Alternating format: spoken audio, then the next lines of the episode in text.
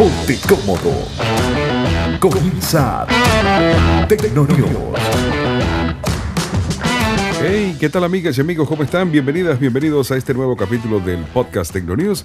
Yo soy Edgar Mendoza y aquí estoy de vuelta junto a todos ustedes para acompañarles en un nuevo capítulo de este encuentro con lo mejor del mundo tecnológico. Welcome. Esta semana. Tendencias.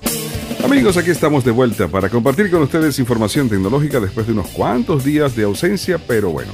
Aquí estamos, ¿ah? de vuelta, con el mismo cariño de siempre para llevarles las más destacadas notas del mundo de la tecnología. Estas son las noticias más importantes de esta semana. Facebook compra Giphy, la popular plataforma de GIF, por 400 millones de dólares. Se integrará en Instagram. TSMC abrirá una fábrica de chip en Arizona, en Estados Unidos. El Google Pixel 4a va por la yugular del iPhone SE 2020 con su precio. Se confirma la compra de Next VR por parte de Apple.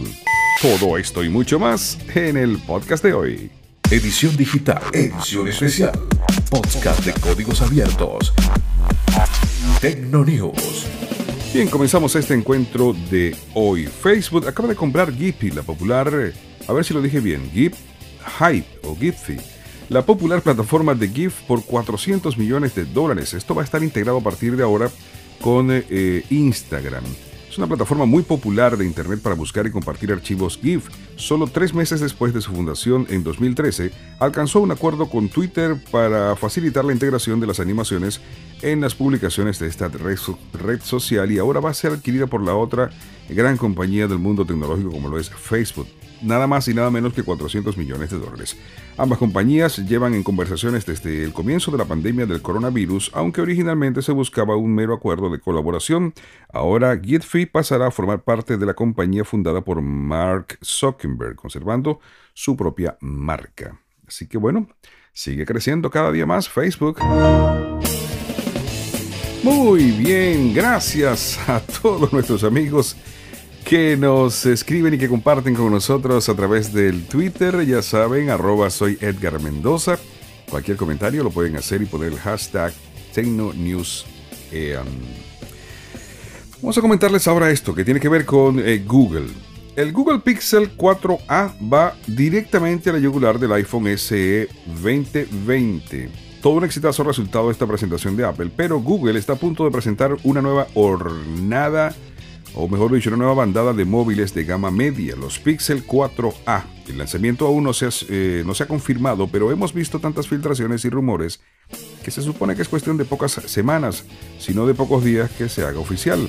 Este será un terminal importante para la empresa que lleva varios años queriendo crear una propuesta competitiva en el sector de la telefonía móvil, pero se encuentra en un proceso mm, pues tras otro tratando de hacerlo y todavía no cuaja pues será un precio muy competitivo el de este equipo. Cuando Apple lanzó el iPhone SE 2020, todos vieron con sorpresa cómo era posible tener un iPhone con el último procesador de la empresa por 399 dólares. Sí, el precio es de 399 dólares. Y ahí es donde entra de nuevo en juego el Pixel 4a. Hasta ahora se había rumorado que el precio de este modelo sería de 399 para eh, la variante de 64 GB, es decir, tendría el mismo coste y almacenamiento que el modelo de Apple. Ahora hay fuentes que indican que eso no sería así, se habla de un precio menor a 349 dólares y para un almacenamiento de 128 GB. Esto haría que el nuevo smartphone de Google fuera competitivo no solo contra el iPhone SE 2020, sino también contra Samsung Galaxy A51 que es un terminal que mm, la marca coreana acaba de lanzar en Estados Unidos, donde hasta ahora solo tenía como fuertes representantes los Galaxy S y el Note. Como siempre hay que mm, pues, coger esta información con pinzas, ya que son filtraciones internas y podrían ser no del todo ciertas. Pero bueno, se habla de un posible Pixel 4a a competir con el iPhone SE de Apple.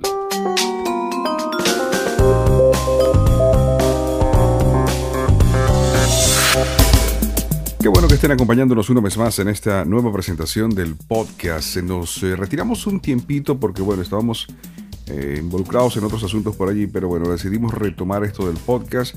Quiero eh, de paso darle las gracias a todos ustedes por estar pendientes de este proyecto que compartimos a través de las distintas plataformas. Gracias por estar pendiente y por, bueno, animarnos a regresar con otro capítulo más.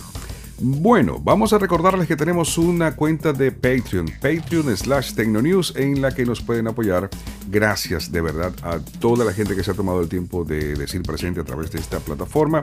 Eso nos eh, motiva a seguir adelante. Más allá de lo económico, nos motiva a nivel, eh, digamos, mm, emocional, ¿no? Porque eh, que alguien se tome el tiempo para dedicarte, pues, algo de su dinero, para escuchar tus mm, productos es algo que de verdad llena muchísimo. Así que gracias por estar con nosotros. Tecno News está en Patreon, patreon.com slash Tecnonews.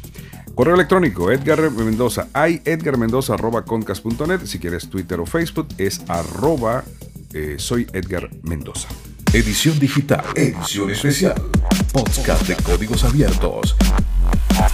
Tecnonews. Vámonos con esta otra nota que es noticia en estos días y es TSMC. Sí, señor, les suena. Recuerden ustedes que hubo una controversia con el iPhone 6S que decían que algunos tenían un procesador de la marca TSMC que era eh, que funcionaba mejor que la otra que tenía eh, sistema de procesamiento Intel, si mal no recuerdo.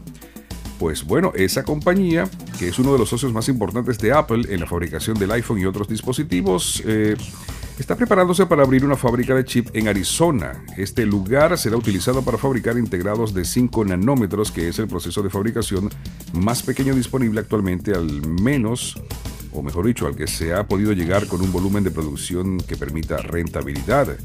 La noticia la ha dado Wall Street Journal, en donde cuentan que la empresa dará a conocer la noticia el próximo viernes después de terminar las formalidades en su junta directiva esta misma semana.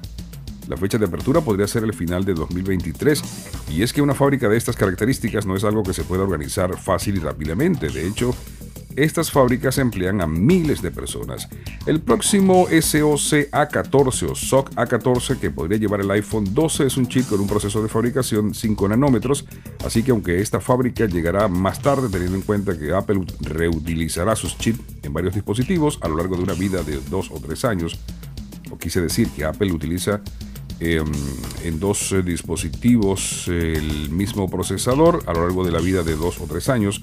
Como mínimo, es decir, el SOC, quizás este sería el chip que empiece a fabricar este en se empiece a fabricar en este lugar eh, cuando ya todo esté preparado en Arizona. El A13 actual es un chip de 7 nanómetros que fabrica TSMC para Apple. Todas las unidades de este integrado salen de las fábricas de esta empresa en Taiwán junto a Foxconn. Podría decirse que son los socios más importantes de Apple. Así que vienen a América a fabricar nuevos procesadores. La compañía taiwanesa eh.